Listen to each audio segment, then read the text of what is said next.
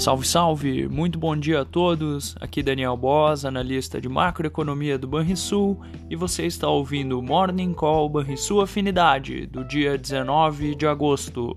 No exterior, alguns dados da atividade de economias importantes da Europa já foram divulgados mais cedo, e as atenções retornam para o discurso do dirigente do Fed de Richmond, Thomas Barkin em meio aos debates e expectativas pelo evento anual de Jackson Hole.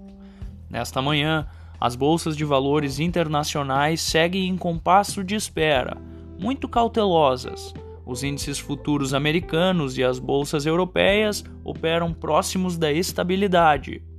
Já as bolsas asiáticas fecharam em baixa, pressionadas pela onda de calor que vem atingindo a China que impõe racionamento de energia em partes do país e paralisação de fábricas, o que poderá à frente afetar a produtividade agrícola e causar novos choques nas cadeias produtivas.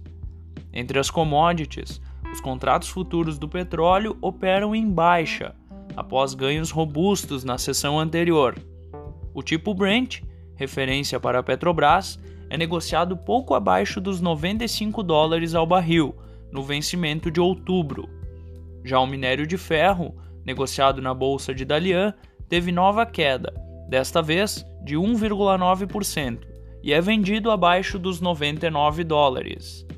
Estas foram as notícias internacionais.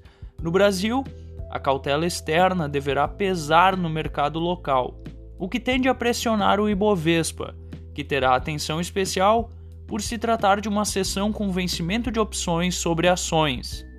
Já o mercado de câmbio poderá acompanhar a valorização externa do dólar ante pares e também ante moedas emergentes ligadas às commodities, diante da crise energética que assombra o mundo, em especial o bloco europeu.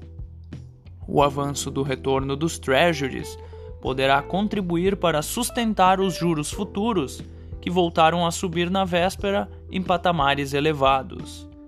Há pouco foi divulgada a segunda prévia de agosto do IGPM, que registrou queda de 0,57%, após alta de 0,52% na segunda prévia de julho. Fechamento do mercado. O dólar fechou muito próximo da estabilidade na quinta-feira, aos R$ 5,17. O Ibovespa também ficou próximo da estabilidade, aos 113.812 pontos, e o S&P 500 avançou 0,2% aos 4.283 pontos. O DI futuro para janeiro de 2024 subiu 14 pontos base a 13,01%.